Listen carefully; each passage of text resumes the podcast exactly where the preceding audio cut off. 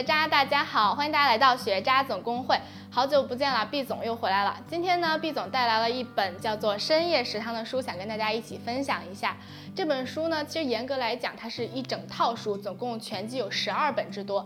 今天呢，我们拿到了一二三四四本来给大家陈列展示一下。这本书和之前我给大家介绍和推荐的那些书呢，有一点点的不同，就是它并不是文字形式的书，而是一本漫画书。大家可以看一下，里面都是几格的漫画。那这家店为什么叫做深夜食堂呢？是因为我们的主人公，也就是这家店的老板，他选择把店开在午夜十二点到第二天早上起来七点的这个时间段。那可能好多学渣就会跟我有一样的担心，这个时间段真的会有人来吗？他有没有客源啊？有没有收入啊？但是老板告诉我们，其实不用担心，真的有人来，而且人来的还不少。那说到我们这个主人公，他的形象在这个书中是一个高高大大的硬汉形象。而且最值得一说的就是他脸上在眼睛这个地方有一道大大的刀疤横下来，从这刀疤呢，其实我们就可以看出来，他绝对是一个有很多故事，而且是一个历尽沧桑的男人。这家店的老板呢，除了是一个历尽沧桑而且非常有故事的男人，他还是一个非常随性的人。为什么这么说呢？因为他在这家店挂出来那个菜单上非常有意思，他只有一道菜，那就是猪肉味增汤套餐，剩下的呢，你可以点的通通都是酒。但是老板的一个开店的宗旨呢，就是只要你想来，只要你能点得出来，只要我能做，我通通都会做给你吃。那接下来呢，要跟大家分享的第一个故事，就是有关于一道切成章鱼状、炸一下之后的红色小章鱼，还有厚蛋烧的故事。这个故事的主人公呢，是一个黑社会的老大，名叫阿龙，还有另外一个就是在二丁目开酒吧的，性取向和宝宝一样的酒吧老板小瘦瘦之间发生的。这两个人呢，一个人爱吃切成章鱼状炸一下之后的红色小香肠，而另外一个人呢，最钟爱的食物就是厚蛋烧。有一天，好巧不巧，两个人就在老板的店里相遇了。那小瘦瘦呢，就是抱着一副看着别人碗里永远比自己碗里好吃的心态，一直在旁边哇，好好吃，好好吃，一直在烦。我们的黑社会老大阿龙，那黑社会老大阿龙呢，出于无奈，也有一点点不好意思，就把自己的红色小香肠呢推给了小瘦瘦，说：“那你尝一块好啦。”那小瘦瘦作为回报，吃了人家的红色小香肠，也把自己的厚蛋烧呢分享给了阿龙。打这之后，两个人之间好像就产生了一种暗暗的情愫，这种情愫有点模糊，有点朦胧，谁也说不清。反正用老板的话说，就是他们两个如果只有一个人到店里了，似乎都在等着另外一个人。他们两个人都跟老板说过，这道菜只有跟他一起吃才会好吃啊。那这样的情绪呢，就一直在蔓延。直到有一段时间，我们的黑社会的老大阿龙就像人间蒸发了一样，一直没有出现在我们的深夜食堂。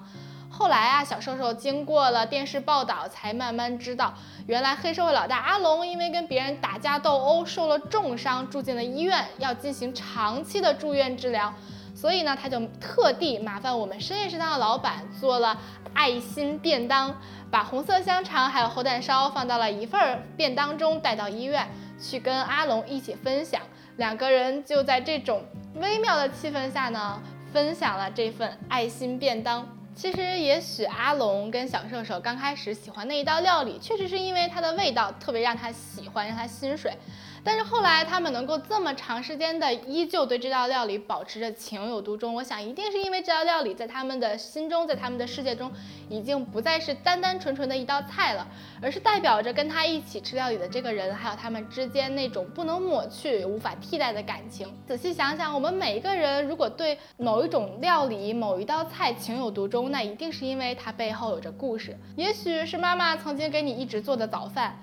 也许是哪个阿姨叔叔带你吃过的一顿餐，也许是跟男朋友女朋友经常会去餐吃的那一家餐馆，这些怀念的味道啊，在每个人心中都是不一样的。接下来要跟大家分享这个故事呢，依旧是一个有关于我们主人公内心深处所记忆的一种味道的故事，那就是黄油拌饭。有一天呢，深夜食堂里来了一个特别招人讨厌的美食家。为什么说他招人讨厌呢？一进来就开始高谈阔论，跟大家显摆他吃过的各种山珍海味，还有各种奢侈的贵的食物食材。但这个举动呢，让在座的食客还有我们的老板都是翻了无数个白眼上去。这时候呢，又进来了一位这个店的常客，就是靠卖艺为生的五郎先生。五郎先生在深夜食堂的必点曲目呢，就是一道黄油拌饭。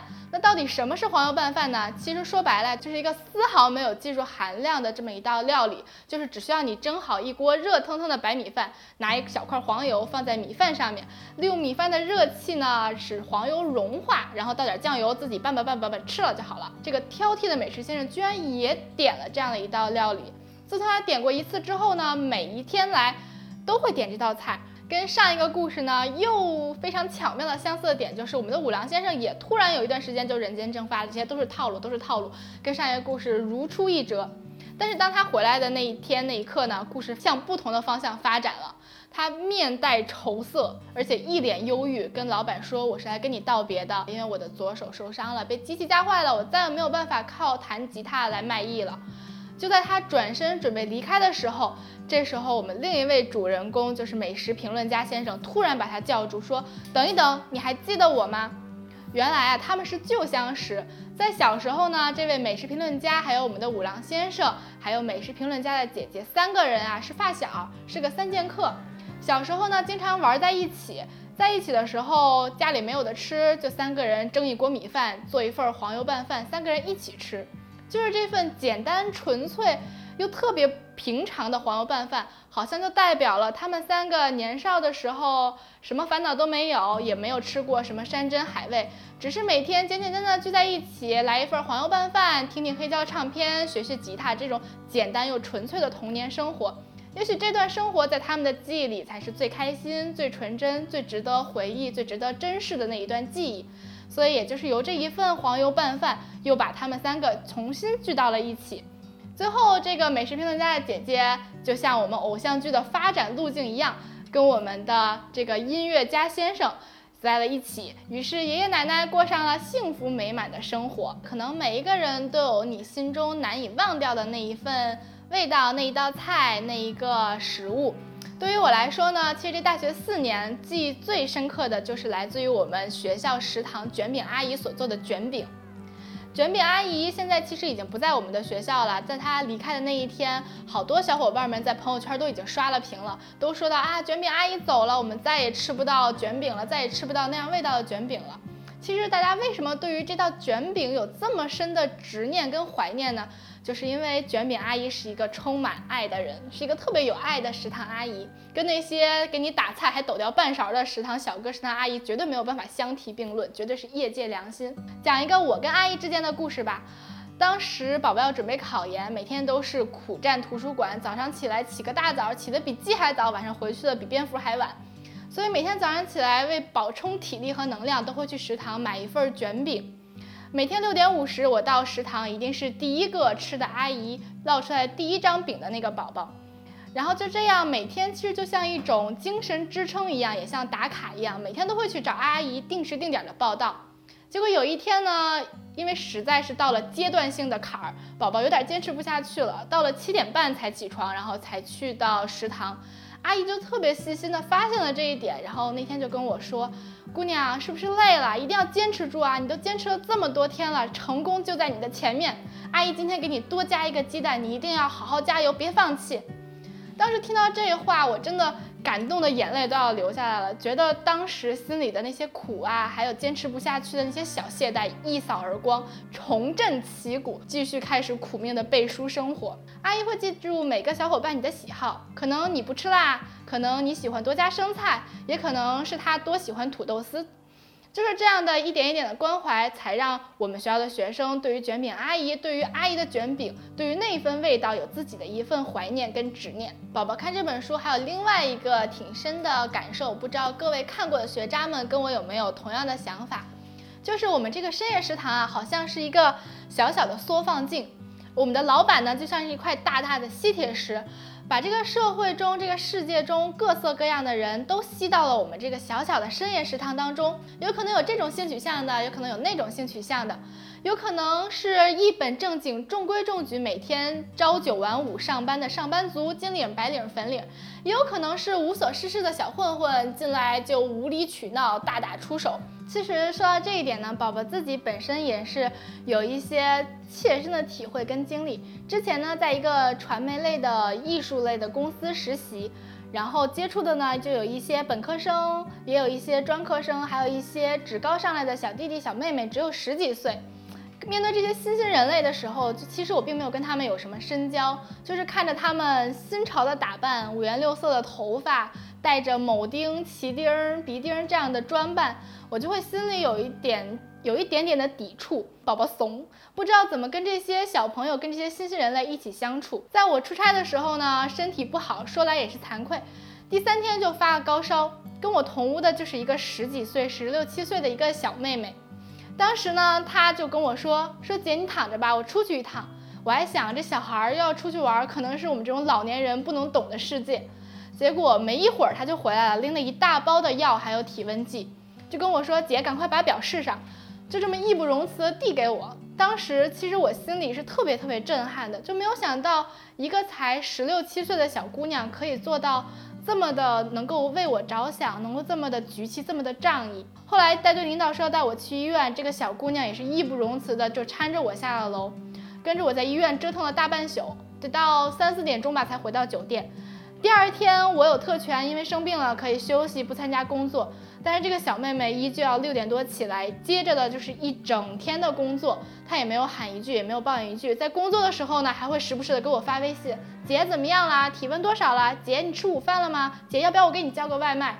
这样一句一句的关怀，那一刻就让我觉得自己之前真的是大错特错了。世界有多大，我们现在根本不知道。其实同样是漫画，同样是讲一道一道的美食。跟宝宝同一个年龄段、同一个时代的小伙伴们，记不记得我们小时候有一部也是火爆了一时的动画片，叫做《中华小当家》。那个特级厨师的徽章，还有那些布灵布灵的特效。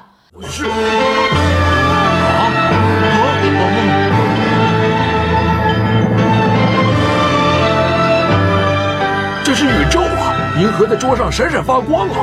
无数的星星在巨大的容器里闪烁。竟然能俯瞰宇宙，这是多么豪气万千、充满梦想的光景啊！这是料理吗？是的，这道面的名字是银河面。其实小时候总以为看到这些特效，看到这些充满着冒险的人生，才是真的幸福，才是真的开心。但是真的只有我们随着时间慢慢长大，才发现，像深夜食堂这样平平淡淡的生活，才是真的生活。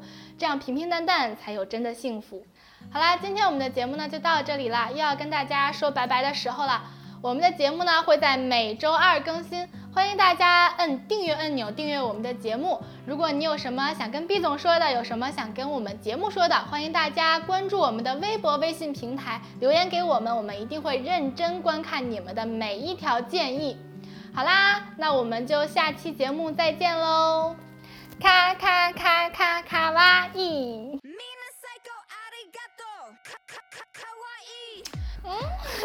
九点多走，什么九点多走？十二点多走。嗯，我觉得我说不下去了，我圆不回去了，我不知道说什么了。不是最后还有卡卡卡卡卡哇伊吗？那，嗯。